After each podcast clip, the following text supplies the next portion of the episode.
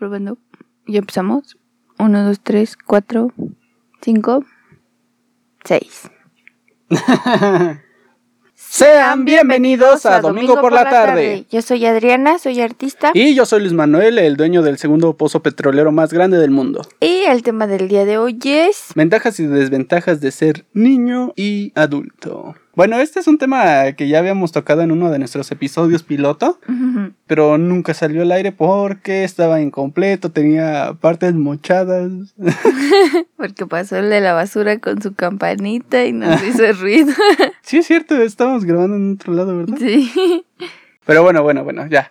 Yo había dicho en el episodio piloto que era un tema que yo siempre quise debatir contigo, bueno, que ya habíamos hablado anteriormente, porque tú le ves muchas ventajas a ser niño y yo le veo muchas ventajas a ser adulto. Pues no, realmente sí como ventajas, pues no, pero me gustaba más ser niña que ser adulta.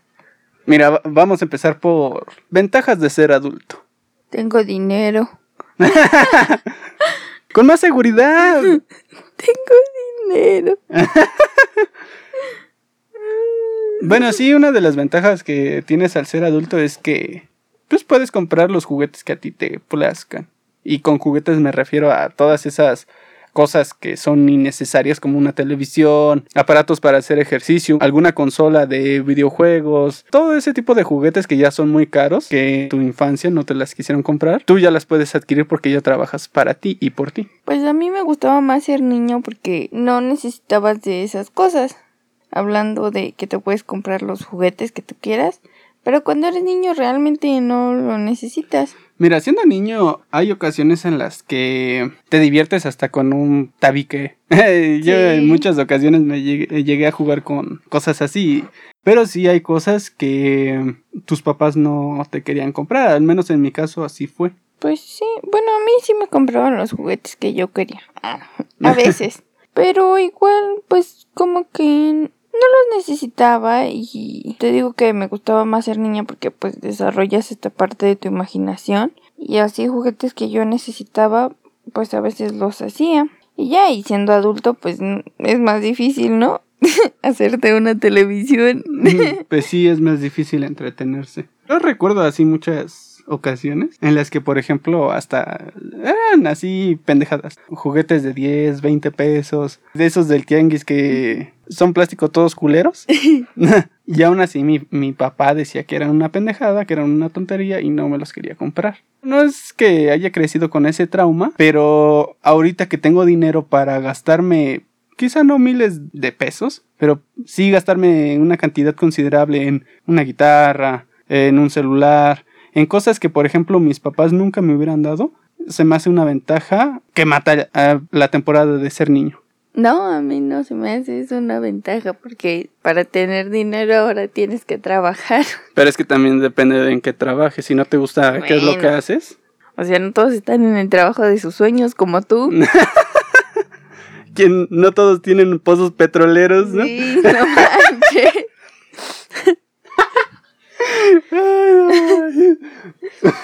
y por mucho que te guste tu trabajo, llega un momento en el que ya es cansado. siempre hay momentos mierda. Hay ocasiones en las que yo, por ejemplo, no quiero venir a grabar o no quiero dedicarme a otras cosas en mis otros trabajos. Pero finalmente lo tengo que hacer y ya al momento de que ves el dinero en tu cuenta bancaria, pues dices, puta, mejor le sigo chingando para tener lo doble, lo triple.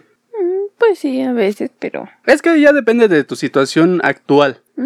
Porque si tienes un trabajo de mierda, tienes un sueldo de mierda y luego estás en una situación en la que te metiste por güey en el sentido de que estás pagando cosas que no utilizas, tienes cosas innecesarias y tienes un chingo de deudas gracias a eso, pues es que también, pues obviamente no vas a disfrutar mucho tu situación porque de niño no tenías que cargar con todas esas cosas. Mm, pues de niño no tenía responsabilidades. Sí tenía responsabilidades. Ay, ¿cuál era tu responsabilidad de niño? ¿Tender tu cama? tenía que sacar dieces. ¿Tú qué sabes? Y ahorita ya contrato güeyes que me tiendo en la cama. y así ya me quito ese peso de encima. Ellos dicen, yo de grande siempre quise ser tendedor de camas, ¿no? Pues sí hay acomodadores de closet.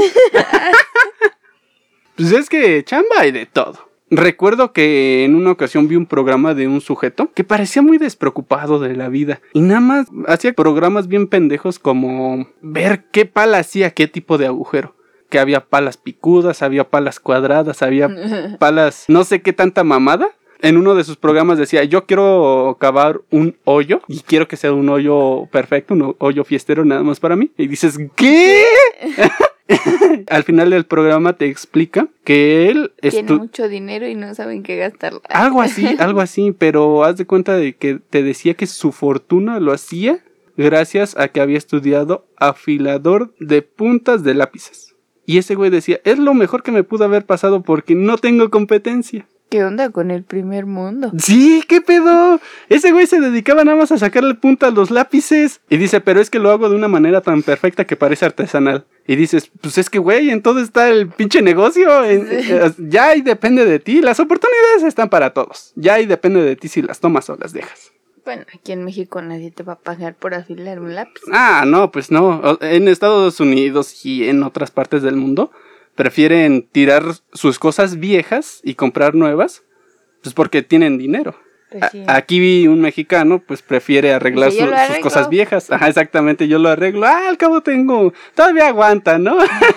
Pero sí, es una cosa de las que desde que lo sé, siento que deberíamos de cambiar. ¿Que ser muy consumistas? Sí y no. O sea, tampoco al grado de decir, ay, pues compro, compro, compro. Pero es que si te dedicas a lo contrario, a guardar, guardar, guardar, el dinero no fluye. Mm, pues yo creo que tiene sus pros y sus contras, ¿no? Finalmente Estados Unidos produce tres cuartas partes de la basura del mundo, me parece. Sí, eh, bueno, siento que se quedan cortos esos números. Pero bueno, otra ventaja de ser adulto. Mm, ya puedes salir sin permiso. Quién sabe, hay adultos que todavía viven con su mamá, ¿no? Pero sí, o sea, ya puedes consumir el material que quieras. Por ejemplo, eh, antes había muchas restricciones de que si un programa era para niños o no. Y aunque no eran, bueno, había programas que no contenían nada explícito, llegaban a tener clasificación para adultos. Eso también a mí me chocaba mucho, en el sentido de que mis papás sí eran muy conservadores, en el sentido de que no, eh, eh, a partir de este horario ya no hay películas para niños y no pasaba nada, ¿no? Ajá, ya no es horario familiar, vete a dormir. Y ahorita siendo adulto, no mames, me mama hacer un pinche güey nocturno que se la vive en la noche. Ah, pues yo no. Fíjate que en mi caso yo no tuve así muchas restricciones, yo sabía lo que tenía que ver y no me interesaba. Me interesaban mucho ver puras caricaturas. bueno, yo tampoco tuve problema en ver caricaturas. Pero... No, pero me refiero a consumir otra clase de contenido y que mis papás me dijeran, no, eso no lo veas. Sí, sí, sí. Eso nunca pasó. Bueno, en mi caso fue con los videojuegos. De hecho, conozco muchas personas que me doblan la edad, o sea, son lo doble de mayores que yo. Y su casa está llena de videojuegos, está llena de funcos, o no sé cómo se llaman esas mamadas. Pero es porque desde niño le les inculcaron mucho el que jugaran videojuegos y cosas así tenía un compañero que en su cuarto solo tenía su armario, su camita medio jodida, su super tele, su Xbox y un chingo, un chingo, un chingo de juegos. Y todos se los había acabado a más no poder. Sin embargo, en mi caso, siempre a mí me restringían mucho los videojuegos. Sin embargo, en mi caso, yo sí tengo amigos, ¿no?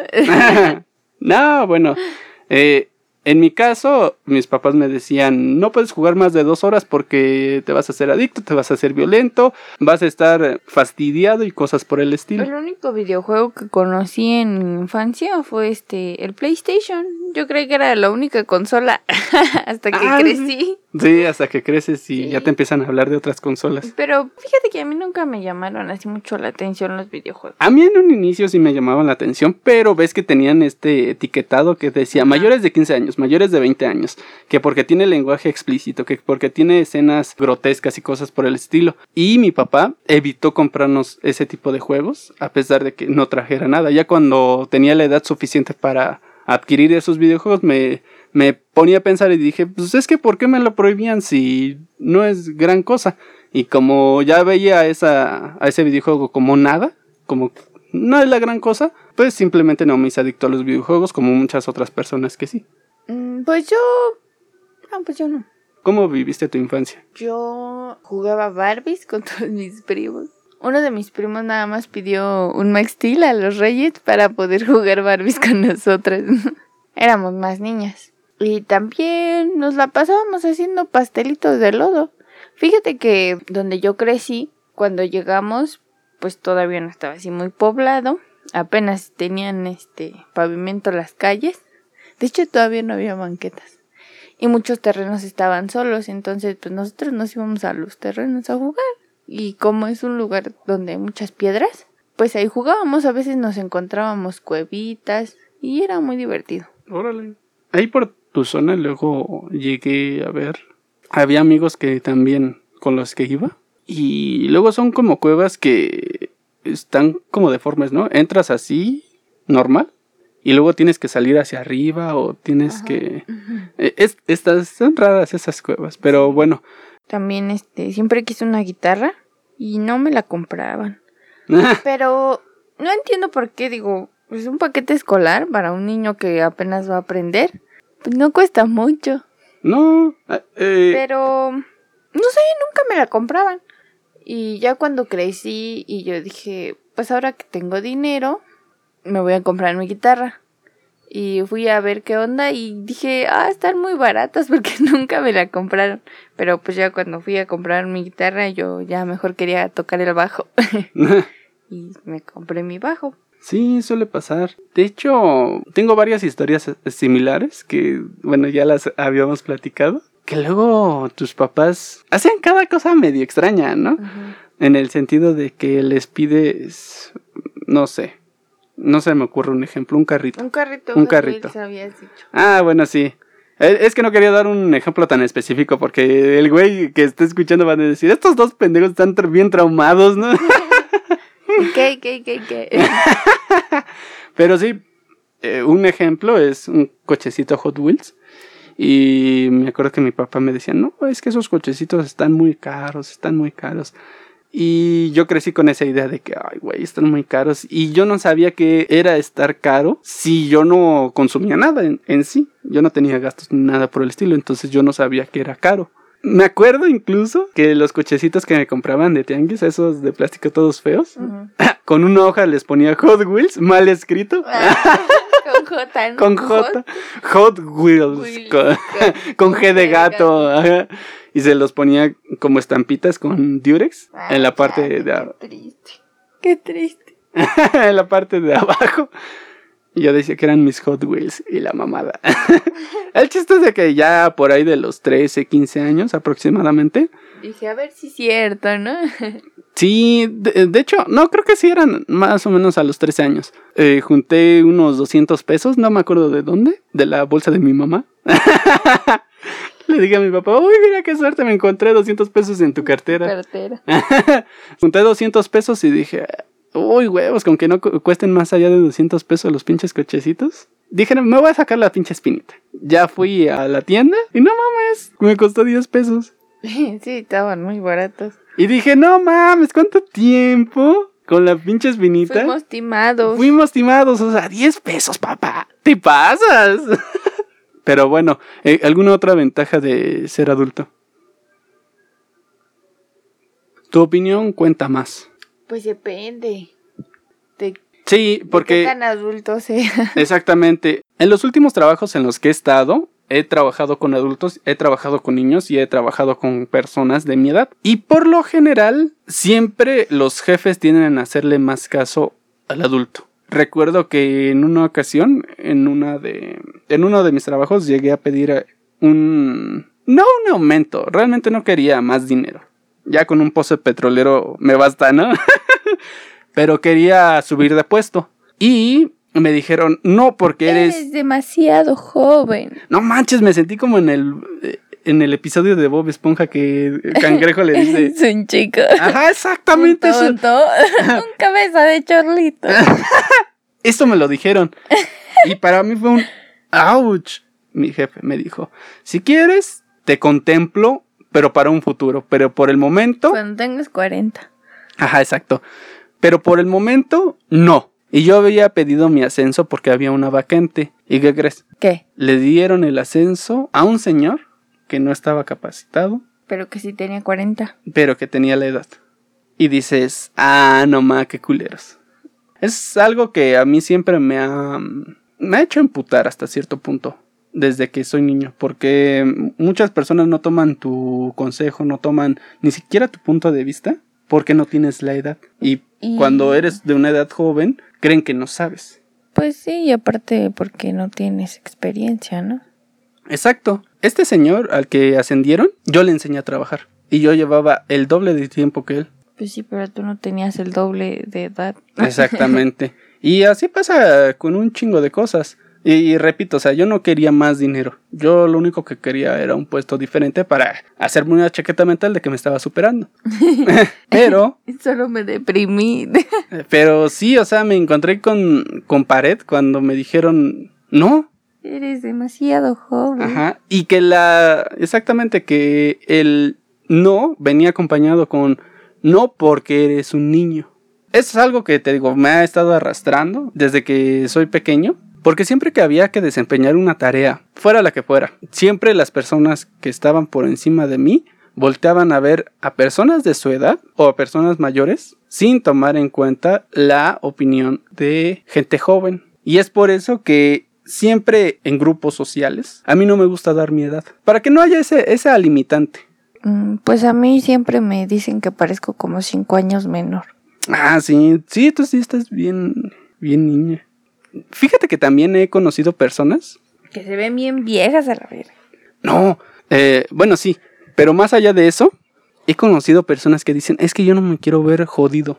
Yo, yo no me quiero ver grande, no me quiero ver con canas ni con arrugas. No me quiero ver viejo, no me quiero ver grande. Y yo así como que, güey, es que si te ves grande independientemente de que si lo seas o no, tienes más poder en esto, esto y esto. Y estas personas, eh, una en especial, me llegó a decir, pero es que viéndose joven, viéndose inocente, muchas veces te puedes agarrar de eso para tener el mismo poder.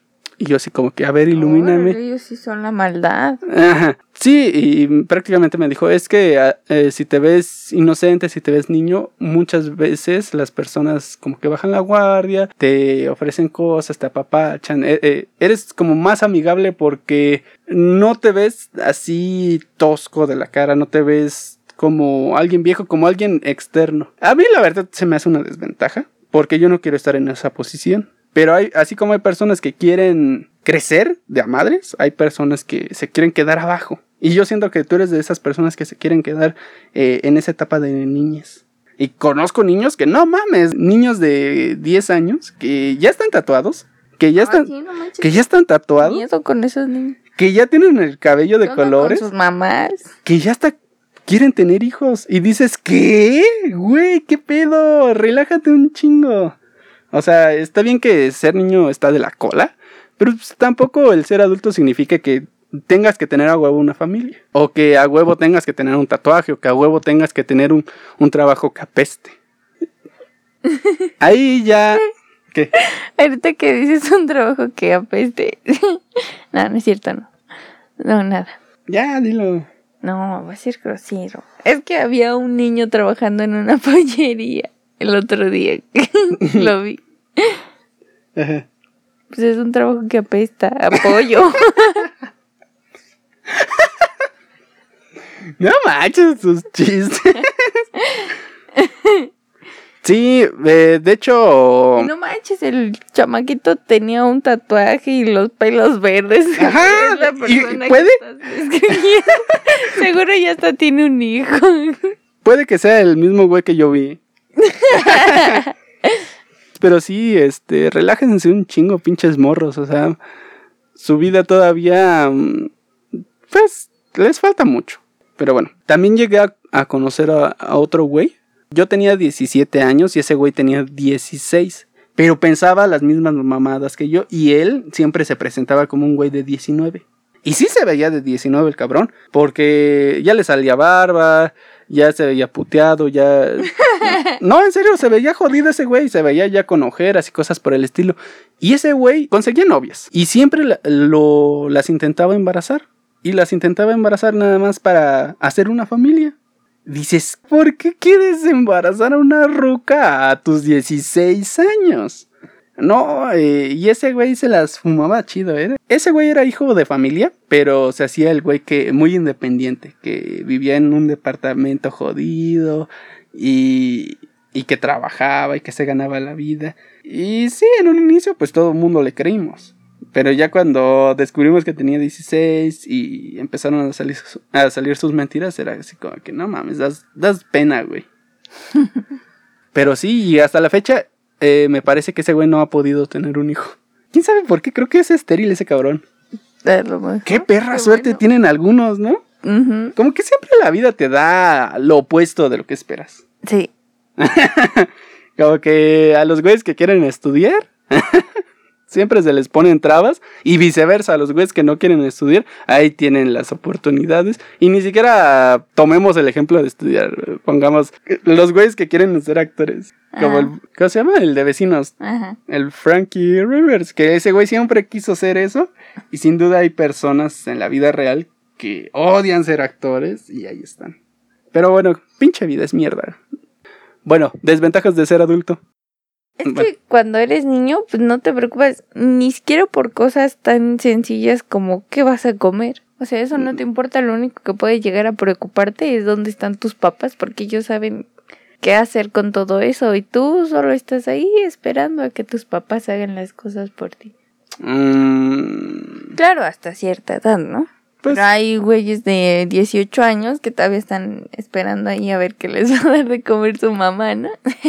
Sí, llegué a conocer a un cabrón que estaba a punto de terminar su tercera carrera. Y dices, güey, no mames, o sea, este, este cabrón está muy preparado, todas las empresas se van a querer pelear por él. Yo creía que ese güey iba a trabajar al terminar su tercera carrera y que iba a ganar puta un chingo, ¿no? Y le pregunté, ¿qué es lo que vas a hacer al terminar la, la tercera carrera? Una maestría, ¿no? Exacto. Para no salirme de mi casa. Exacto, e- eso es lo que dijo este güey. Dijo, no, pues es que yo quiero seguir estudiando, seguirme preparando, pero porque no quería trabajar, no quería salirse de la casa de sus papás, porque sus papás habían quedado con él de que mientras estudiara, lo iban a mantener. Y ese güey no quería afrontar su realidad y no quería hacer nada para afrontarla. Entonces, trato. Sí, y se la, se la, pasa, se la pasaba estudiando y estudiando y estudiando, preparándose. Y finalmente, Nunca se casó, ¿no? Pero sí, o sea, prácticamente era un güey que no sabía qué hacer con todos sus estudios y que posiblemente lo iban iba a correr riesgo de que no lo contrataran en ninguna empresa, porque estaba demasiado preparado. Experiencia. Estaba demasiado preparado y no tenía nada de experiencia. Qué feo. Yo no le veo desventaja a trabajar. De hecho, desde que tengo memoria, me mama trabajar. Porque trabajando ayudas, trabajando generas, eh, digamos que tu patrimonio. Es, es como esta persona que te digo, o sea, se estuvo preparando tanto. O sea, sí, pero ¿estás de acuerdo que esta persona debió haber estudi trabajado mientras estudiaba? O sea, hay que echarle de las dos. Sí, o sea, tampoco es, ¿cómo, cómo dicen las señoras? Tanto que vela al santo, Ah, ah, no sé. que no lo alumbre, a que lo queme, o no sé qué tanta mamá dicen las señoras. Yo nada les digo, ah, sí, sí, sí. Pero bueno, no significa que estudiar no sirva de nada. De hecho, son dos cosas que van de la mano. Mientras tú estudias, tienes que estar trabajando y mientras trabaja, trabajas, tienes que estar estudiando o aprendiendo. Hay muchas formas de estudiar, hay muchas formas de trabajar y de aprender. Yo no le veo desventaja a trabajar porque como te digo, en- ayudas a las personas, ayudas a los de alrededor, te ayudas a ti mismo, construyes un patrimonio, estás haciendo experiencia y no para que en otro trabajo te contraten, sino más bien para que tú trabajes para ti en un futuro. Bueno, sí, la experiencia pues es experiencia, pero también tienes que cultivarte de alguna manera, ¿no? Sí, es, es lo que te digo, mira, si nada más te dedicas a trabajar, vas a llegar a un límite. Si nada más te dediques a estudiar, vas a llegar a un límite. Pero si te dedicas a trabajar mientras estudias y a estudiar mientras trabajas, no hay límite. Pues no. Y yo no le veo nada de malo a trabajar o no le veo como desventaja. Sí, sí es cansado. Pero es satisfactorio. Bueno, al final, ¿no? Tu sueldo. Más allá del dinero, o sea, eso es algo que a mí me ha cagado de la gente desde siempre, que hacen las cosas por dinero. Y ese es como el primer paso que debes de seguir para ser infeliz. No tienes que verle símbolo de pesos a nada, porque en el momento que lo hagas, no vas a aprender, no vas a avanzar y vas a tener un trabajo de mierda. Y aunque ganes mucho dinero, te va a pesar ir a trabajar. Pues es como te decía al principio, o sea, no todos tienen el trabajo de sus sueños, ¿estás de acuerdo? Pues sí, pero es que también si no haces nada para tener el trabajo de tus sueños, pues como te ayudamos. Ajá. Si no estás dispuesto a sacrificar ciertas cosas, nunca vas a subir de nivel. En el sentido de que Bueno, o sea, sí, pero estás hablando de México, o sea, eso no existe por aquí, casi no hay, ¿no? sí hay. Y sí, y sí hay oportunidad. El problema es que muchas personas buscan su zona de confort. Y eso es algo que hablamos en uno de nuestros episodios piloto que no, no se va a publicar nunca. Pero, como te digo, si ves a, un tra- a trabajar como obs- obstáculo o como algo negativo, nunca vas a pasar de ver realmente todo el panorama. Yo entiendo que hay muchas personas que no tienen esa facilidad de trabajar en lo que les gustaría, pero se tienen que hacer sacrificios. Trabaja en algo mierda y trabaja en algo que te guste. Quizá en un inicio no te dé dinero, pero va a llegar un momento en el que ya no necesites trabajar en un trabajo mierda. Pero bueno, otra desventaja de ser adulto. Tú, tú dime, yo te estoy diciendo. Yo no le veo nada de desventajas. Ah, no, pues yo nada más eso, que no me gusta trabajar. Una desventaja de ser adulto es que ya no tengas la misma energía que antes. ah, sí, claro. Llega un momento en el que ya ya te irritan muchas cosas. Ay, sí. De adulto todo es irritante. De adulto todo es irritante, ¿no? Ya, ya no quieres estar escuchando sonidos o ya no quieres estar hablando de pendejadas. Inclusive hasta en cómo buscas amigos. Cuando eres pequeño y estás con otra persona es de, hola, soy Manuel, ¿y tú? Adrianita. ¿Te gustan los perros? Sí. Ay, somos genial. mejores ya somos mejores amigos. Y así se la pasan cinco años los cabrones. Pero ahorita que ya son, ya somos adultos es de que, para empezar es muy difícil que nos hablemos, ¿no? Ajá. Es así como que, ay, qué hueva, llegó otro güey a la oficina, uy, ¿no? Ojalá no son de los que quieran platicar. Sí, ¿no? A veces me molestan esas personas porque, o sea, yo no soy mucho de hablar y te empiezan a preguntar y luego hasta siento feo porque, o sea, yo ya no tengo nada que decirles y siempre te están diciendo cosas como, ¿y cómo te va, no? ¿Y qué haces cuando regresas a tu casa? Pues, ¿qué te importa, no? ¡Auch! Pero sí, la verdad es que sí, a mí me molesta mucho los extremos, en el sentido de que las personas que se la pasan hable y hable y hable. Yo soy una persona que me gusta conversar, pero hasta cierto punto, o sea, hay límites. Conocí hace poco una chica, no mames, habla, pero habla hasta por los pinches codos esa mujer, no se calla. Y al, principio pues era de, de que sí, ah, tenemos conversación y la fregada, pero ya... eh, había días malos en los que me despertaba de malas o estaba modorro y yo nada más la escuchaba hablar y en mi cabeza estaba como, ya cállate, ya cállate, ya cállate, ya cállate. y eh, te digo, me cagan los extremos en el sentido de que el güey también bien apático, que no hable, que, que no haga nada. Ay, perdón. No, tú estás decente. He conocido güeyes que no mames, ni porque les pongan un arma en la frente se mueven los cabrones. Sí, sí me ha pasado. En el, la oficina llegó a ir a un chico, espero no me escuche. Ese güey va, se sienta, medio trabaja, se duerme, despierta, medio trabaja o se la pasa nada más sentado, ni siquiera está en el celular. Y es más, hay veces en las que me pregunto si todavía respira. y eso me molesta, me molesta, me caga, me ultrasurra. Sí, la verdad es que la intolerancia de ser adulto está, está muy cañón. Eso.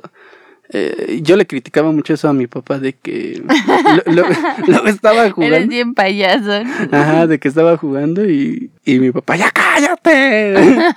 Acabo de llegar del trabajo, chinga. Y yo, pues todo el día en chinga eh, estuve haciendo un, un vergo de cosas y no me cansaba y no me cansaba y no me cansaba. Y es así como que, pues yo también hice un chingo de cosas, ¿qué te quejas? Y ahora lo comprendo, es así como que, ¡ay, no mames! Ya cualquier cosa me caga, me zurra. También tu condición física. Hasta eso, bueno, yo no estoy tan Ah, anciano. ¿tu metabolismo? Sí, yo no estoy tan anciano, pero no hago ningún tipo de ejercicio. Y huevos, hay, hay días en los que llego a mi casa, me acuesto y me truena toda la espalda. Sí, sí pasa. O que me despierto y estoy todo torcido y dices, ¿cómo, cómo es que me lesioné dormido? Ni siquiera sé dormir.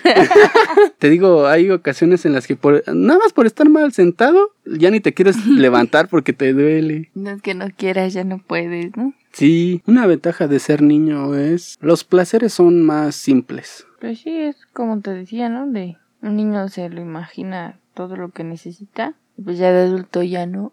Recuerdo en una ocasión, la verdad no recuerdo muy bien. L- Es una historia que narré en el episodio piloto, pero, pero más o menos iba así la historia. Creo que mi papá le había invitado a mis primos un dulce o algo por el estilo. Y fuimos a la tienda, pero son un chingo de niños, son como fácil unos 10 cabrones. Y es así como que no mames, pues tan solo, tan solo entre mi hermano y yo hay veces en las que nos gastamos alrededor de 50 pesos nada más en, en chucherías para nosotros. Y yo dije, oh, este güey se va a gastar un, un chingo de dinero. Y ya llegaron a, a la tienda y la mayoría se conformaba con una paleta de un peso, de dos pesos, chicles. Y dices, ay, los placeres son tan accesibles. A que ahorita, por ejemplo, te compras un celular de última generación y quieres más. Te compras un pinche, una pinche consola para, para ver los videojuegos de última generación. Y güey, estás viendo casi los poros de.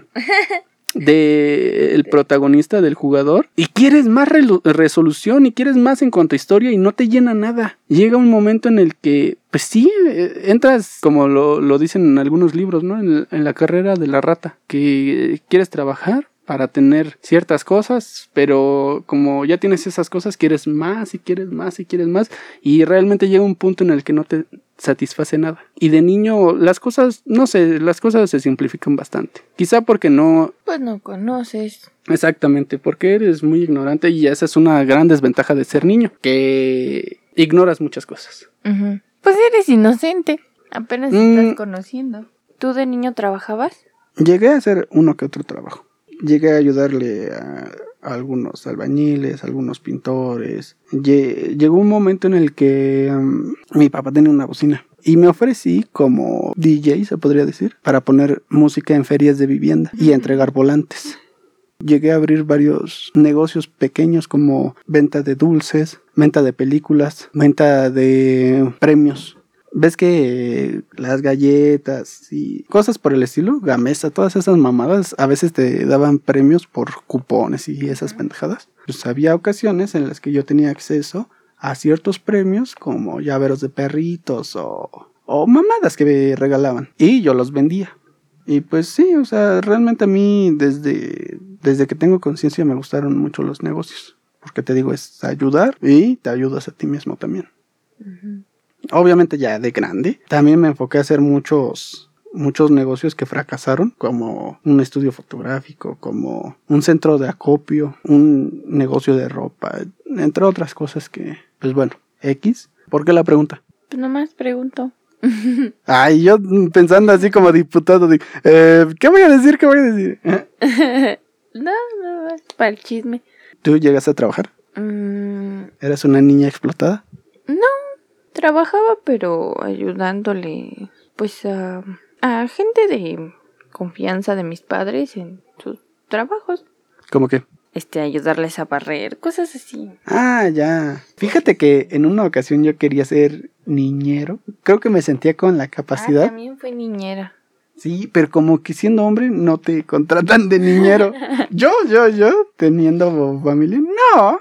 Ah, Bueno, yo por lo menos no contrataría a un hombre para que me hiciera mis aseos o mis deberes. No, son fodoncos. sí, pero yo, yo sí me creía capaz para hacerlo. Bueno, ¿nos quieres compartir alguna anécdota graciosa de tu infancia? Una vez estaba jugando con mis hermanos y teníamos una perra schnauzer gigante y mi mamá nos dijo, nada más donde se caigan, porque estábamos corriendo. Y ahí íbamos corriendo por aquí por allá, ya de repente se nos pegaron nuestros primos y seguíamos corriendo. Entonces, en la casa de mis abuelos había una bajada y yo pasé corriendo por ahí muy rápido y de repente la perra venía detrás de mí pasó por entre mis pies y caí sobre mi mano. Ouch. Me dolió y le dije a mis hermanos, ya, ya hay que irnos a la casa.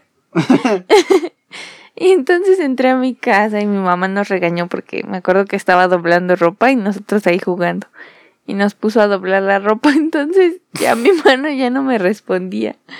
No, y mi mamá este me vio pues que estaba toda pálida y yo me dijo qué te pasó y le dije es que me caí me lastimé mi mano pero pues no la puedo mover y me dijo ya ven les dije que se iban a caer No mames. Y luego así como son las jefas, ¿no? Sí. Y, y ya nos fuimos al hospital. Sabes qué ese día era el cumpleaños de mi mamá. Ya pues nos fuimos al hospital y me rompí la muñeca porque me tiró la perra. Sí, pero a mi mamá se le hacía increíble. Me dijo, no, seguro te caíste de algún lugar, no sé, a- ajá, de algo alto. Y yo le dije, no, es que me caí encima de mi mano. Pasó la perra, me aventó y me caí encima de mi mano. Y mis hermanos, sí, sí, mamá. Mi mamá creía que me había caído de algún lugar, pero pues no, me tiró la perra y yo solo me caí encima de mi mano. Mi peso me quebró la muñeca. Ouch. ¿Y luego te la enyesaron? Sí, me enyesaron y así Ay, no estuve un mes. No te la podías jalar. ¿Eh? Soy la izquierda. No mames. Todo en lugar de que digas. Soy mujer. Yo, bueno, sí tengo varias historias, pero Tienes muchas. Las cuentas muy divertidas. ¿tú cómo sabes? Porque ya me has contado. Pero no, acuérdate que soy un niño amargado, soy un... ¡Ya! Anécdota, anécdota. Pero no sé de qué. Es que yo de niño era muy maldoso. De, cu- de cuando le escupiste el café a los. No mames, Y luego te cállate. fueron persiguiendo La policía. patrullas y te brincaste tu casa, te pegaste a cinco profesores porque te sentías ninja, algo así, ¿no? Mam. No, esas son historias para el episodio de escuela parte 2. No sé por qué, pero me acordé de esa ocasión. Eh, no es una historia personal, es una historia de mis primos. Se les había perdido un perrito. Imprimieron un chingo de volantes, pero un chingo, cuando digo un chingo es un chingo, alrededor de mil. Imagínate, un vergo de volantes. En esa casa de mis primos son un chingo. Son como siete güeyes, algo así. Imagínate. Todas esas personas, mis primos, estuvieron pegando ahí volantes, volantes, durante dos días. Y, ya cuando se dan cuenta, los volantes no tenían número. no, Por señales de humo. ¿no?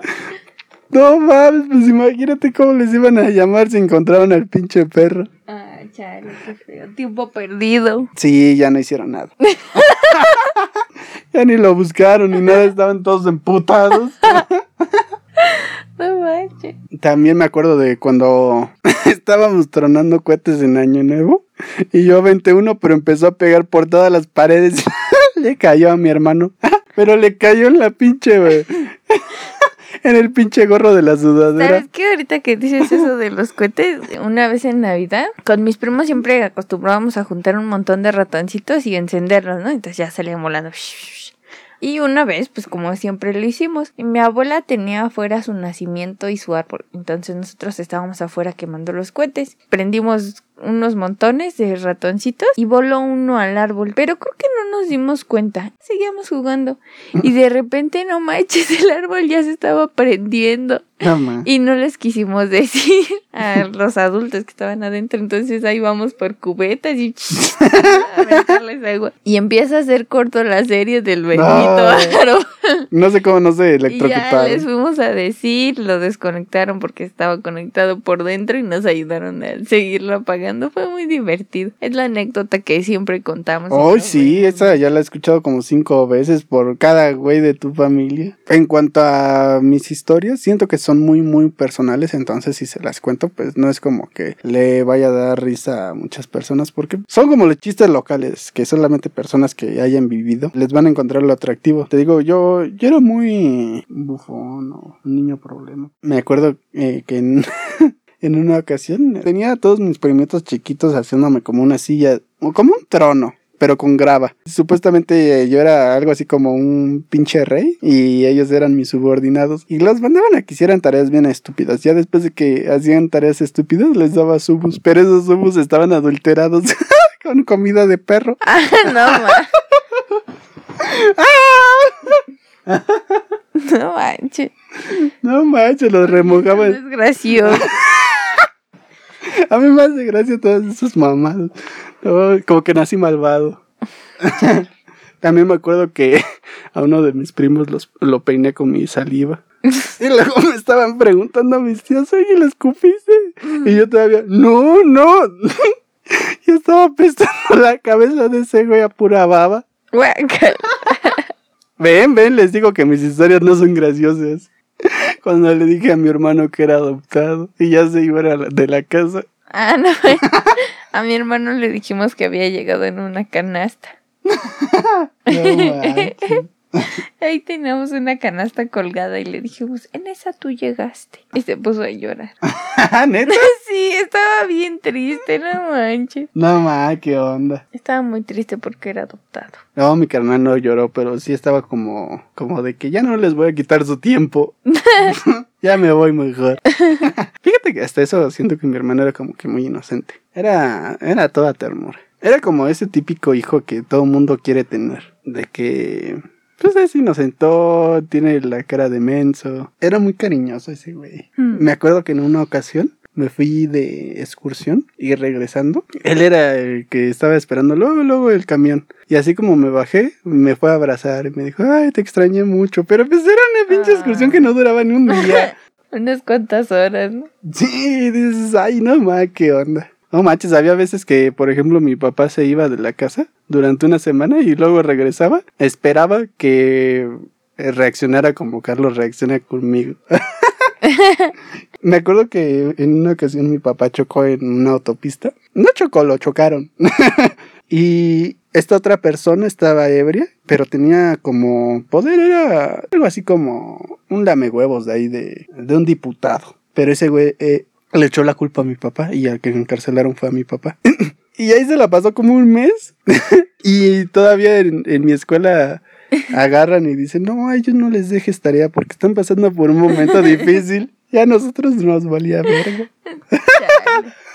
Mi papá en la cárcel, todo machucado, su coche deshecho. Y a nosotros, ni una llamada, ni nada, no lo fuimos ni a visitar ni a ver.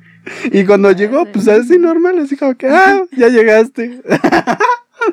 en una ocasión que me invitaste a una eh, de tus reuniones familiares, no me acuerdo bien qué se estaba festejando, pero me acuerdo que me invitaste y dije, hoy voy a tener que pasar por un chingo de baldío. Allá ni la pinche calle está pa- pavimentada. ¡Au!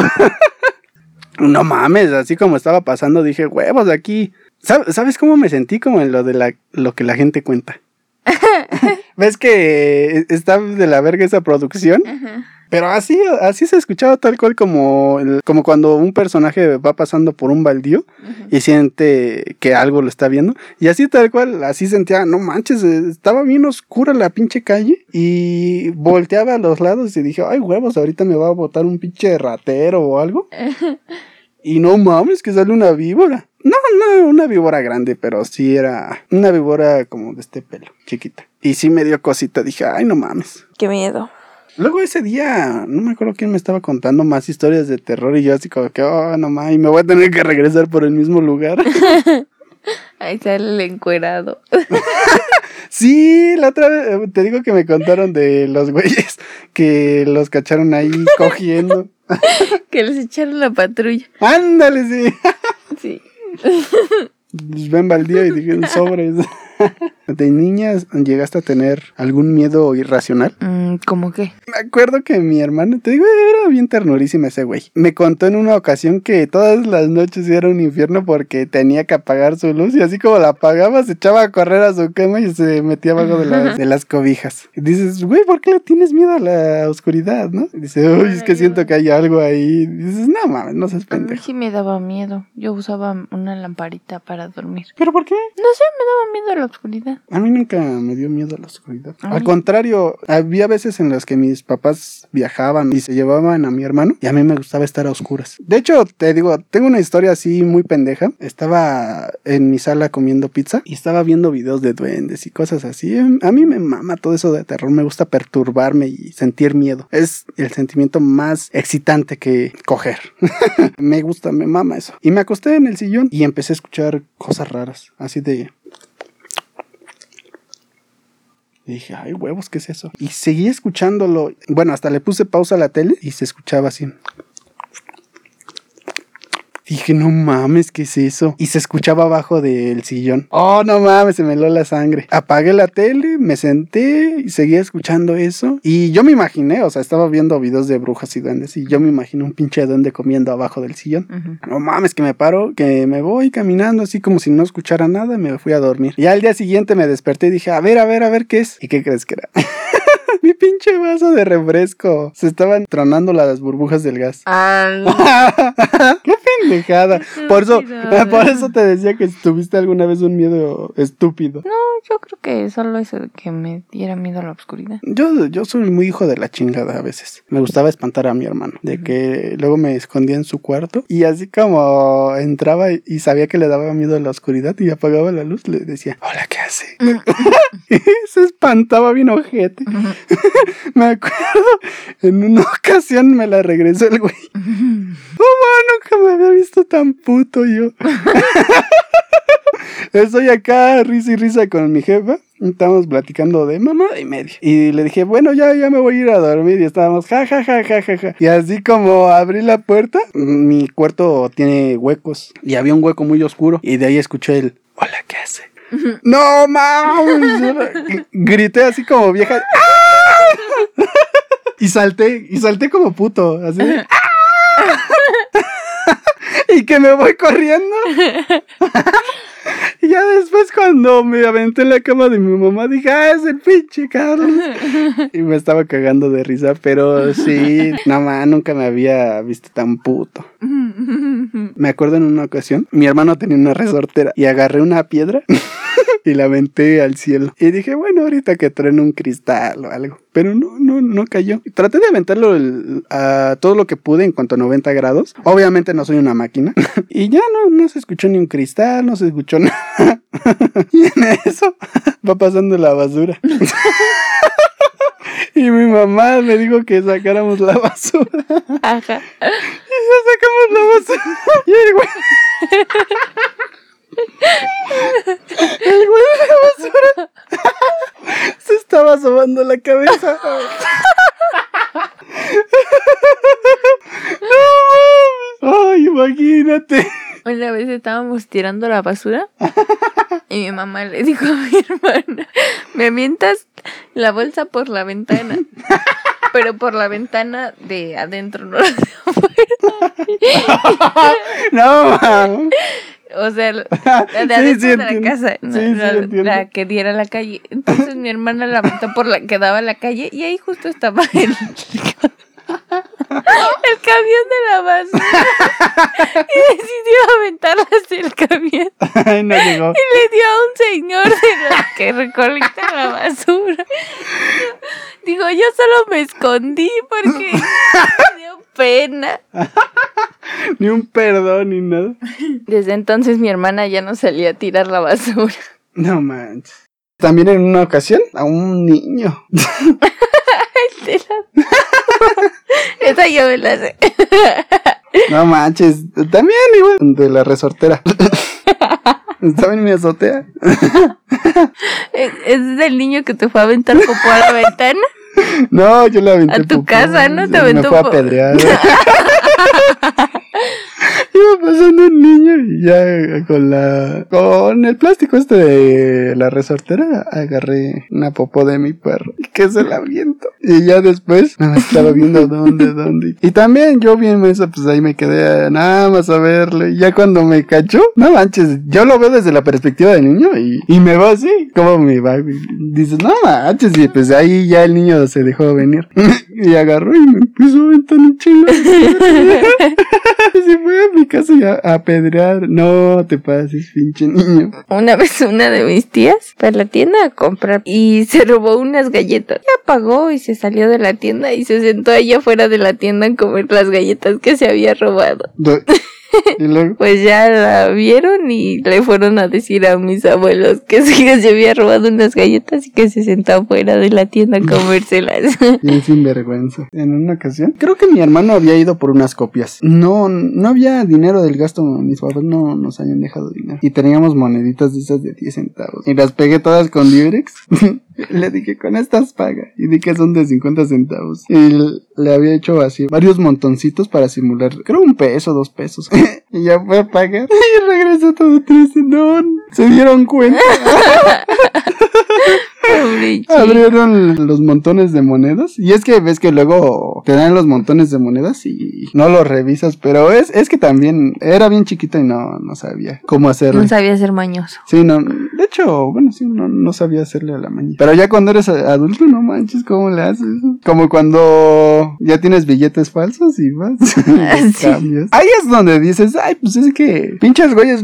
Luego los de las tiendas, ¿cómo se la maman, no? A revisar los billetes de que Ah, pues es que no manches si te pagan con billetes falsos. Pues sí, pero a lo que iba es que los revisan. Algunos güeyes hasta los rompen de la esquina. Una vez yo estaba en, en una tienda, porque mi mamá trabajaba en una tienda, y llegó un señor a comprar y me iba a pagar con un vale. Pero ya estaba todo feo su vale de unas esquinas. Y le dije, no, señor, no se lo puedo aceptar, porque ya así maltratados ya no los acepta. Me dijo, sí, tu mamá me dijo que sí me lo aceptaba. Dije, pero yo no he visto nunca a este señor, pero confío en su palabra. Y dije, bueno, está bien, sí. Nah, Le acepté el vale y ya llega mi mamá y me dice, ¿cuál señor? Yo ni lo conozco. Pero sí tenía validez el no. Pues es que cuando ya está maltratado, los vales de despensa ya no te los aceptan. No, es que yo no sé. De hecho, ni siquiera los conozco. ¿No conoces los vales de No. despensa? En una ocasión iba a comprar un medicamento y vi que una señora enfrente de mí en la farmacia estaba pagando con vales. Y yo así como que no mames, pues sí son puros papeles. Es interesante. No, pero lo que te decía es que luego los pinches señores revisan y revisan los pinches billetes y cuando les dan uno de mentiras ni lo saben. No, sí Ni lo pasa. saben diferenciar y se la tragan, no vaya, hasta se escucha de que se la tragó toda. No, man. Me acuerdo de que sí, eh, en la época de prepa había un güey que, pues ya sabes, ¿no? El típico güey que falsifica todo. Y también así, los viernes nos íbamos a chupar cerveza y cosas así, con puros billetes falsos. ¿No se daban cuenta? no, pinches güeyes pendejos. Ay, te iba a contar el de otro. También, por ejemplo, en una ocasión, a mi papá le, di, eh, le dio un cajero un billete falso. Yo creí que eso no pasaba. Yo también. Y ya después se le fue a poner el pedo al banco y dice, no, señor, es que pues, no, no nos la vamos a tragar. Si bien que quiere venir a cambiar sus pinches billetes falsos. y dijo, puta, ¿y ahora qué hago? Y dije, ah, pues ya sé qué hacer. Y se fue un semáforo. y había un niño que estaba vendiendo periódicos. Ah, no manches, qué mala onda. Y le dice, oye niño, ¿cuánto cuestan los periódicos? En ese entonces están como en... Ay, no sé. Como en tres pesos. En- no, un poquito más. Oh, lo malo es que nada más traigo uno de 100. Afortunadamente era un billete ligeramente bajo. Dice, pues sí, échelo, échelo. Ay, pobre niño, no manches, qué mala onda. Está siento feo. y en eso, ya que mientras mi papá estaba sacando el billete, el niño estaba sacando el cambio. Y ya le da el periódico, le da el dinero, se pone en verde y se va a la chingada. Dice que por el retrovisor eh, alcanzó a ver el niño como nada lo estaba revisando. Ah, no inventes, pobre niño. Ay, no manches, qué mala onda, no me hubieras contado eso, está siento feo. Vas a soñar feo. Sí, pobre niño, qué mala onda. Desventaja de ser niño te ve en la cara. ¿A ti te han visto la cara? Pues no te estoy diciendo del pinche vale. Buena parte. Pues yo creo que sí. Hace poco también mi papá me contó una historia de, de mi abuela que estaba. No, no sé si mi abuelo o mi abuelo. Mi abuela creo estaba enferma. La verdad es que no le puse mucha atención. Pero estaba enferma mi abuela. No podía comer carne de puerco. Y fue a la carnicería a comprar chicharrón, pero chicharrón de res. Se lo vendieron. No manches. Chos carniceros. Sí, la neta, es que la gente, la gente a veces es mierda, pero pues la verdad es que te toca, ¿no? O sea, Pues ya sí. cuando te toca, te toca. No manches. De hecho, a todos los niños nos ha pasado que vamos a la tienda con un billete alto y el cambio se nos pierde. Ah, sí. No ma, yo me acuerdo en una ocasión que salí y cambié uno de 500 y ahí venía y ahí venía. Se me cayó un billete de 200. No mames, yo estaba bien zurrado toda. Bueno, llegué a mi casa, saqué el cambio y no estaba el de 200 y que me salgo en vergüenza a buscarlo en la calle. Yo tenía ciertos puntos ya ubicados porque ahí es donde me metí las manos a la bolsa, pero ya no lo encontré y Ajá. tuve que pedir prestado a mi hermano para, para cubrir la deuda. Y pues sí, la verdad es que yo por güey tuve que pagar eso. Y ya mi mamá nunca se dio cuenta. Pero ya cuando crees, también cuando te toca, te toca. En una ocasión, ay, es que no sé si contarlo. Bueno, ya lo voy a contar. En una ocasión, en, en una parada, nos íbamos a cruzar un chingo de güeyes, como unos cinco güeyes. Y en eso a un señor, un señor metió la mano a su bolsa, este, y sacó para la combi. Pero así como sacó, ves que hay güeyes que así como sacan la mano, tiran billetes. Ujú. Cuando es un billete alto, si les digo, oye, güey, se te cayó. Pero ese día no sé por qué salió la maldad en mí, se le cayó un billete de 20. Y luego, luego lo que lo piso. y ya que se va ese güey, ya este, hago como que me amarro la agujeta y ya me lo chingo. Pero imagínate, así hay un chingo de güeyes. Sí. La otra vez estaba viendo un video de, de carteristas. Entrevistan a un carterista y ya el carterista te va diciendo cómo no les honra trabajar en eso, pero que prácticamente ganas Pero, más. Pues es necesidad. Pues ¿no? es necesidad. Pero esta persona dice, no, pero la verdad es que hasta cierto punto es mejor que asaltar. Porque si asaltas, pues llegas a la violencia, llegas a traumas. Yo no creo que tengan justificación. No, yo tampoco O sea, creo que pues tengan es robar, es robar. Una vez me sacaron así el celular en el metro. No, man. Pero lo traía en mi mochila. Ya cuando lo busqué ya no lo traía. Pero estaba roto. Qué bueno. Qué bueno que se lo llevaron. Ya se había estrellado en la pantalla. Qué bueno. A mí sí me gustaría hablar de eso, de los robos, porque yo tengo muchas historias. Fíjate que a mí nunca me habían robado, pero de un tiempo para acá, no manches, hubo un, un- un mes en el que me asaltaron como cuatro veces y cerca de mi casa. Y así de la peor forma, y dices, no mames, pinche gobierno puto. De hecho, en una ocasión tú me dijiste que llegaste a ver, no me acuerdo, pero estabas pasando por la con bigotes y viste cómo ya unos güeyes los tenían Ah, sí. arrestados y tenían un chingo de teléfonos y cosas así, ¿no? Sí, sí, tenían, los tenían en la calle y le sacaron sus cosas. También me han contado de que en el metro también le sacaron el teléfono. Y así como salió, ves que en el DF venden Ah, celulares. sí. Ahí estaba su celular. Yo también encontré una vez mi celular en, en un lugar porque me asaltaron en el camión. Se subieron a asaltar y ya di mi celular. Y ya después andaba por ahí caminando en la calle y lo vi. Y dije, ah, chinga, y si es mío, ¿en cuánto me lo dejas? ¿Y sí, sí, revisaste que era tuyo? Sí, era un celular rosa. En la pantalla ya tenía un rayón y ya con el tacto se sentía. Era muy obvio. Ah, y ya. solamente lo tenía mi celular. ese Era un rayón que yo conocía. Sí, que y dije, este es mío. Ah, ya. Sí, porque fíjate, a esta persona que te digo que se lo sacaron en el metro, esa persona era muy meticulosa. Era de esas personas que se grababan el número de serie de sus billetes para que si se lo quitaban tuviera un argumento sólido de que sí era suyo. Y dices, no mames, ¿a poco sí tienen serie los pinches billetes? Sí. Me dijo el- la serie de uno de sus billetes de 100 y dije, ah, no mames, ¿qué pedo con esta calculadora andante? ¿no?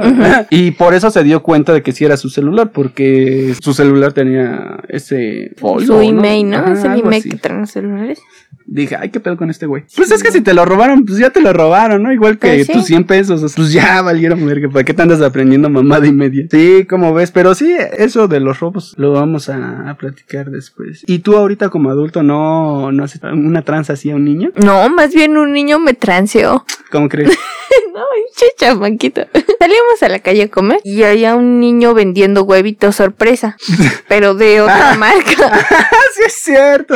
Llegó y me dijo a 10 pesos y luego me dijo, no, uno 15, dos por 25. Pues yo le dije, a ver si ya me habías dicho que a 10 pesos. Según en la imagen, el huevito traía un dinosaurio y le dije, adentro viene un dinosaurio y me dice, sí, todavía hasta le pagamos con uno de a 100. Me dejó todos sus huevitos, se fue a cambiar el billete y ya regresó, me dio mi cambio, abrí los huevitos, no manches, traían unos juguetes bien feos y luego el dulce estaba horrible. Dije, ¿qué onda con este niño? No Nos man. cara de turistas. Y luego bien caros, ¿no? Sí. Sí, fíjate que hasta eso sí luego encuentras así niños mañosos. Pero pues ahora sí que la ley del más fuerte, ¿no? Pues sí. Decían que el más evolucionado.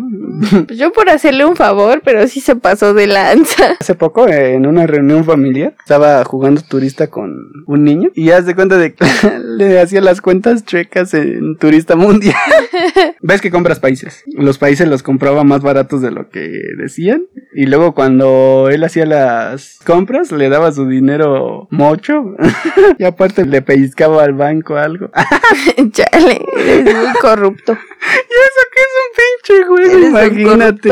Pero quién sabe por qué lo hago. Ya es. Llegó un momento en el juego que dije, pues no mames, es un juego. así, no importa si ganas o pierdes, es dinero ficticio. Pero te gana el poder, la ambición. Cuando sí. tienes. Te digo que yo desde niño he sido como que muy llevado. Cuando hay fiestas infantiles. A los dulces que tienen envoltura, luego les quito la envoltura y les meto piedras. Y los pongo ya ahí eh, alrededor del patio. Entonces los niños se emocionan. de, mira, mira, no los vieron. Y ya empiezan a pelear entre todos la bola de chamacos.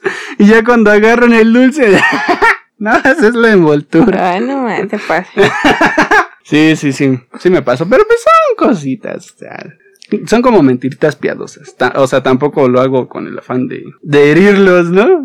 Lo bueno. De herirlos, ¿no? ¿Y de niño no te hicieron ninguna tranza?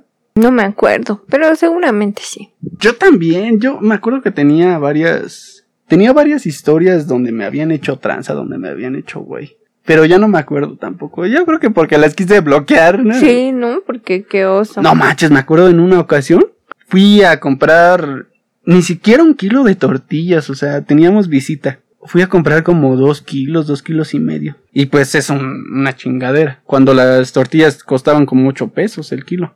Y ahí ven- vengo de regreso. No sé qué pedo, como que me falseó el brazo o algo por el estilo. y huevos que tiro todo. No manches, y todas se me cayeron en la, en la tierra. No manches. Y yo estaba como que puta madre, no traigo más dinero, la chingada. ¿Qué voy a hacer? ¿Qué voy a decir? Y a- agarré las que pude y ya me fui. Y ya llegué a mi casa y no, es que pasó que un güey en bici y me empujó y tiré las tortillas por accidente y le, no más, Una verga. vez así se, se iba a caer mi hermano. Íbamos en la banqueta y ya ves que tienen sus bajaditas. Ajá. Que se resbala en la bajadita, pero así con sus tortillas en la mano, levanta la mano y se va cayendo, se va cayendo, se va cayendo, pero sus tortillas siempre hasta arriba, ¿no? Y se cae y Ajá. termina en el suelo con la mano arriba con sus tortillas. Ah, eso es bueno. sí, la salvó. A mi hermano también le pasaba de todo un poco. Me acuerdo que en una ocasión estábamos así jugando de- en el estacionamiento de una horrera y estábamos así brincando y la fregada y de repente, no sé, como que pestañeo, volteé a otro lado y volteé y el Carlos, bueno, mi hermano ya tenía una pata dentro de una coladera. No manches, qué onda, ya no la podía sacar y tuvieron que hablar a un policía. Mi papá y, y al policía lo, lo cargaban y se alzaba con todo y coladera. Oh, no mames, qué dolor. y luego, Ay, ¿cómo lo sacaron? Llegó un momento en que la coladera se cayó y ya, ¿cómo ves? Pobre chico. ¿Tú alguna vez preguntaste a tus papás de dónde venían los bebés? No. ¿O preguntaste cómo se conocieron? Sí. ¿Y si te contestaron? Pues sí, se conocieron por ahí por donde vivían.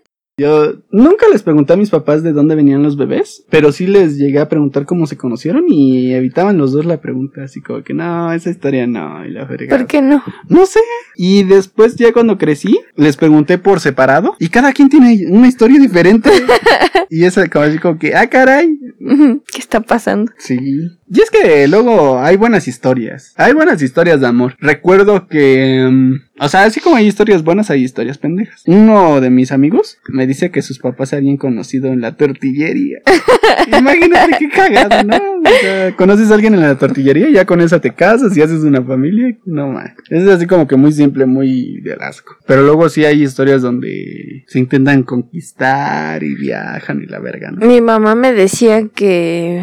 Bueno, yo le pregunté a mi mamá, a mi papá nunca le pregunté, pero decía que mi papá siempre le llevaba una rosa rosa. Ah. Tenía así sus rosas y cuando se marchitaba una la cambiaba por la nueva que le daba mi papá. Ah. y Sí, que todos los días le llevaba, le llevaba una.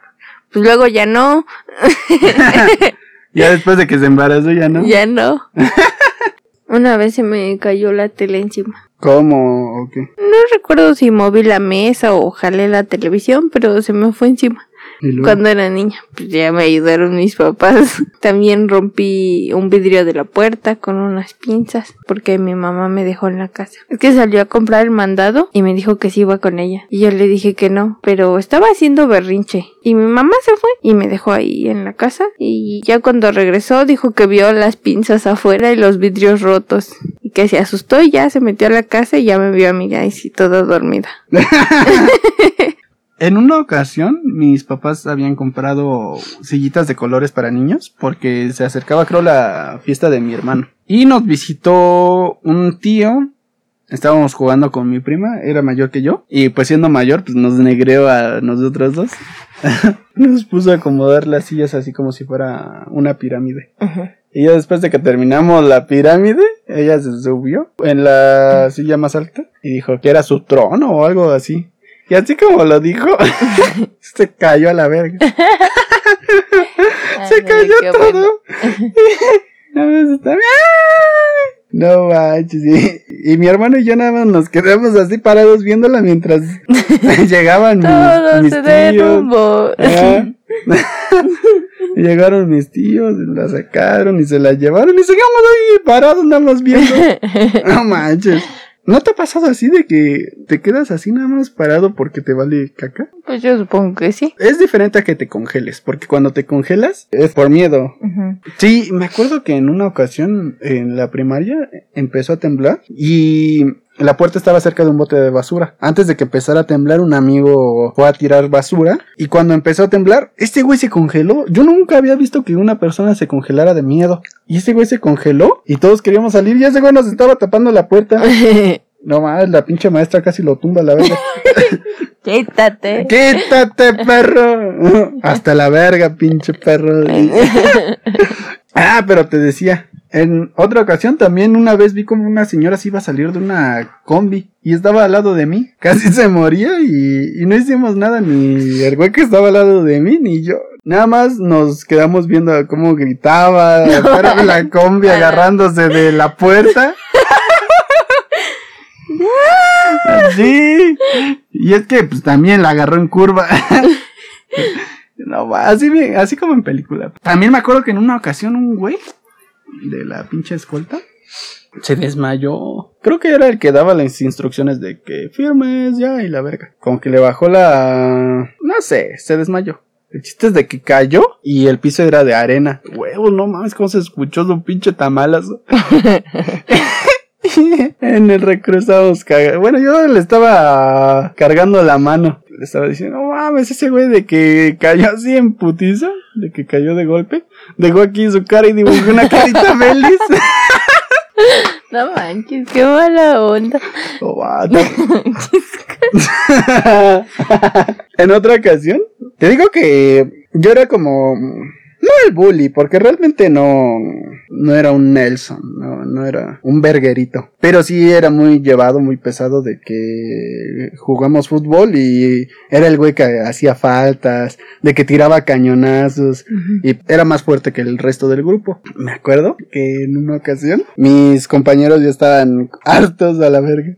Y el patio era de arena, tenía arena. Hicieron un castillito. Y un güey así llegó y dice, mira, hicieron un castillito. ¿Y cuánto que no lo pateas? No mames, pues no me dijeron dos veces. Agarré vuelo y huevos que lo pateó. No mames, así como lo pateé. Tenía un yunque adentro. Como en las caricaturas. No mames, así como lo pateé, nada más vi el pinche cielo porque me volqué. Qué bueno, Llevaba tanto impulso qué bueno porque pinches niños caen mal. que caí. O sea, me di una pinche marometa entera y caí de espalda. ¡Ayuda! Y que me levanto y todos los pinches chamacos risa y risa.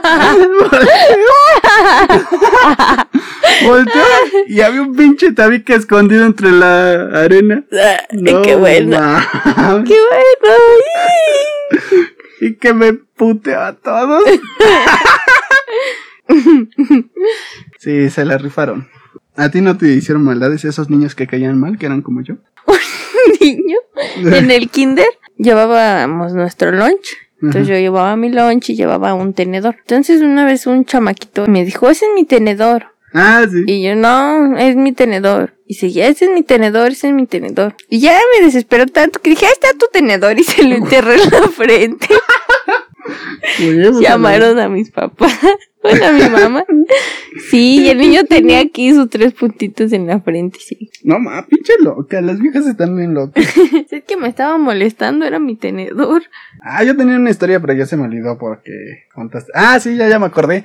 También en una ocasión estaba. Estaba un güey así. eh, verguereando. Ujú. Yo estaba eh, en mi silla, en mi butaca, y el pinche niño de atrás estaba paté y paté y paté.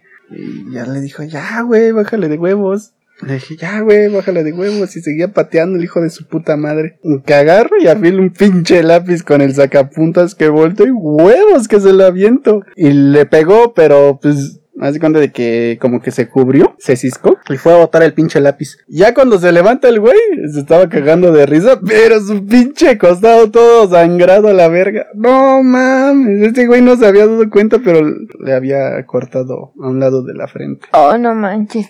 En carpintería, ya cuando me empecé a llevar más pesado, teníamos la maña de clavarnos las mochilas. Ujú. Haz de cuenta de que agarraba clavos y tas, tas, tas, tas. Como la pinche mesa, era una mesa grande. Mm, Había güeyes que tenían la maña de poner su mochila encima de la mesa. Entonces clavaba así un, un pedacito a la mesa. Y ya cuando no- nos tocaba irnos, por lo general siempre era, eh, esa clase nos tocaba antes del recreo. Ya cuando tocaba en el recreo, todos agarraban así las mochilas en putiza y se iban. Y había güeyes que como estaban las mochilas clavadas, se jalaban y se Ah, caían. Y se tenían que quedar a destrabar su pinche mochila. No manches, me acuerdo que llegaron a clavar en una ocasión mi mochila. O sea, pero te digo, yo soy llevado, me gusta hacer, pero no que me hagan. Y yo estaba así como que, ¿quién, quién me clavó la pinche mochila? ¿Y quién lo hizo? Y la verga. No, pues nadie me quería decir nada. El chiste es de que ya empecé mi investigación y di con el güey que agarro su pinche mochila. La clavé en una marquesina para arriba. La mochila quedaba cayendo. Y todavía me subí a la marquesina y del clavo que estaba hacia arriba, lo piqué al lado. Entonces hice el pinche gancho. También fue un pinche desmadre para estar ahí sacando su pinche mochila. No mames.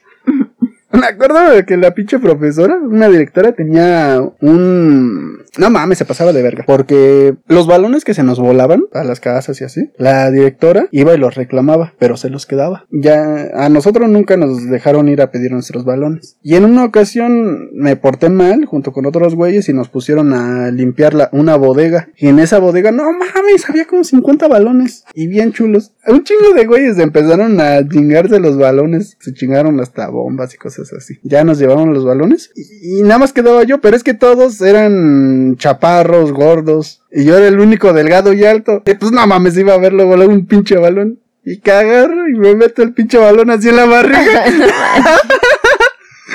que voy saliendo la pinche directora me tuerce. Ven para acá. Que me caga. Tenía un amigo que tenía la maña de en los balcones escupirle a otros güeyes. Eran tres pisos.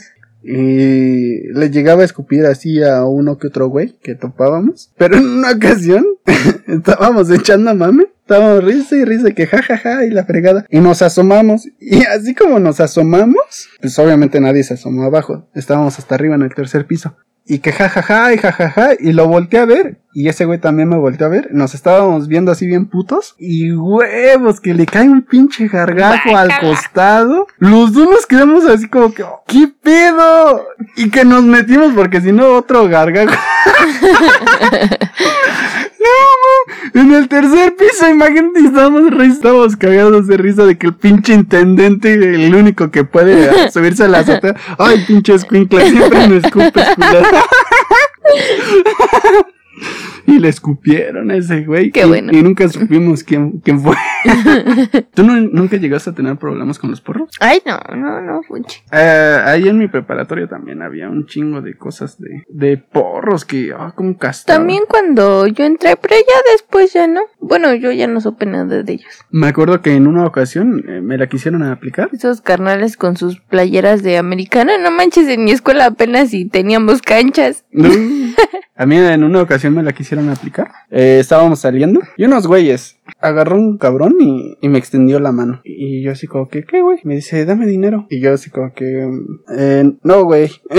y ya es como que lo intenté evadir y que se me pone enfrente del paso y me dice, dame dinero. Y yo, yo así como que, pues venía con mis compas. Entonces agarré valor y dije, ah, ¿quieres dinero? Y ya me volteé. Me metí disque la mano al bolsillo y que volteó en putiza y pues trabaja. No mames, que se super caga. Y luego te pegó. Seguí caminando así como abriéndolo, que me patea las patas.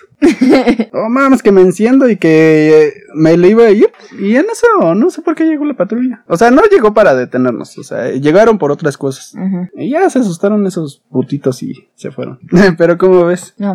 Y así tenía un chingo de roces con esos güeyes. Ya, eh, ya hasta cierto punto, o sea, al final de los semestres ya era más porro yo que esos güeyes. no mames, me acuerdo en una ocasión, un pinche chamaquito nalgasmeadas que, que era como, era un pinche Luis Manuel 2. Ujú. Pero de primer semestre yo ya iba en sexto. Acompañé a un carnal, como vil puto, y todos los baños estaban ocupados, pero ese güey nada más quería mear. Y se metió a un cagadero, a una, una taza. Y que llega este pinche escuinclito a abrir a todos. Y huevos, que empezó a tocar así, tas, tas, tas, tas, tas, tas, tas, tas, a todos los pinches baños. Y a la última puerta donde estaba mi carnal, que da una pinche patada. Y que abre la puerta y dice, ¿por metes a mear, hijo de tu puta madre, si esto es para cagar? Muévete, hijo de la chingada, porque mi compa se está cagando. Y ese, no mames, ese güey, ya nos quedamos así como que no digas nada, no digas nada, este güey se ve que trae con qué. Y ya no le dijimos nada. Como que lo dejamos pasar, lo ignoramos y la verga. Y ya después nos dimos cuenta de que era porro. No mames, me acuerdo también a un pinche porro que también estaba así de verguero. Y luego le tomaba fotos y le hacía memes. En una ocasión nos tocó recurso. Por lo general siempre nos tocaba recurso. Por, por lo general los porros siempre son así de pendejos. Ah, presente. También yo también soy uno de ellos. y cuando nos íbamos a ir, ese güey estaba jetón. que le tomo una foto. Y que también lo subo así a las pinches páginas. Este, aquí recursando filosofía. y ese güey estaba bien emperrado al siguiente día. ¿Qué? Me hizo el pinche meme y la verga. Y había un güey que lo topaba de semestres anteriores. Y dijo, ah, es que es un pinche güey así, así, así. Se llama Luis Manuel. Ah, voy a ir a eh, con ese hijo de su puta madre y le voy a partir la madre y el hocico y la verga. No, güey, no te conviene, dice mi compa. Es que es un güey bien alto, bien mamado y la verga. Me vale verga, este, quizá me parta la madre, pero te limpio no se va a ir y la chingada. Y nunca me partió la madre. También eh, a ese mismo güey lo despertaba a libretazos. Huevos, le azotaba la pinche libreta en el lomo. Y ya se volteaba bien cabreado, no sabe, ni sabía a quién pegarle porque pues estaba jetón, todo, todo modorro. Y en una ocasión, también estábamos en el tercer piso, que le aviento su pinche mochila por la, por la ventana. que se despierta bien emputado y todos, no mames, me estaban volteando a ver como que, güey, ya te moriste. Y le di un libretazo. y que agarra mi libreta y le iba a aventar también por la, mis- la misma pinche ventana. Y que la avienta. No mames, el pinche tiro. Una ventana así de este pelo. Ajá. Y que le da a la esquina. La pinche libreta se cae. O sea, no mames, estaba tan modelo que ni lo te, no le atinó. Y todos en el salón, todos. Había güeyes que no nos topaban y se estaban cagando de risa de ese güey. Y ese güey, pues ya nada más como que bajó la mirada y, y así. o sea. No manches, ¿cómo caes mal? Te digo que era bien llevado. En una ocasión, los que estuvieron ahí no me la van a perdonar. En una ocasión, un güey, un teto así bien pendejo, se quiso pasar de verga con uno de mis amigos, pero uno de mis amigos de pila. Ajá. Porque el imbécil estaba jugando fútbol. estaba jugando fútbol y este güey iba pasando.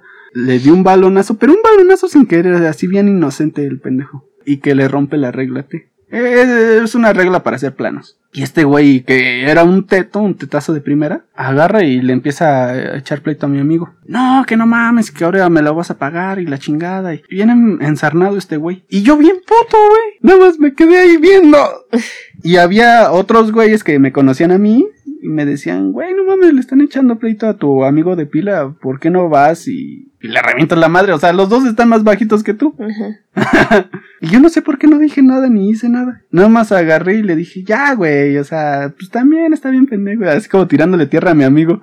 Y eso me hizo quedar aún mal, más mal. Le terminé pagando la regla T a ese güey y pues mi amigo estaba bien amputado conmigo de que no mames, o sea, ¿por qué no le rompiste la madre? Ya se la pagaste y vales verga. Pero sí me vi bien homosexual ahí. No sé, no sé qué pedo, como que me bloqueé. Pero pues, ¿por qué no? O sea, le rompieron la regla, se la pagan y ya. ¿Para qué querían pegarle al sujeto? Pues porque se estaba poniendo muy pesado. Sí, son sus cosas, ¿no? No, es que, es que para colmo, ni siquiera era el dueño. Pues más peor. O sea, se la habían prestado y ese güey estaba, pues te digo que era un tetazo, pero era de esos tetazos que se quieren sentir vergas y lo que ese, ese güey necesitaba era una bajada de huevos. Mm, ya. Entonces cuando fuimos a ver al dueño, para explicarle que la habían roto por accidente y la chingada, el dueño estaba bien relax. Estaba así como que, ah, pues no se preocupen, este, era bien chévere ese güey. Pero este otro pendejo, eh, a huevo le quería, le quería cobrar a, a mi amigo. Y quién sabe por qué no le partí la madre. La verdad es que me pasé de pendejo yo. Ah, no ma. Eras bien odioso, no manches. Me caes mal, ya me caes mal. Está bien, qué bueno, no, no respiro para caerte bien. si fuera vieja, igual y, igual y no haría tanta mamada. Pues sí, pudiera ser. Pero bueno, Muchas gracias por escucharnos. Si les gustó, pues recuerden compartir y escúchanos la próxima semana. cámara, no me odien. No lo odien, ya cambió. Chao.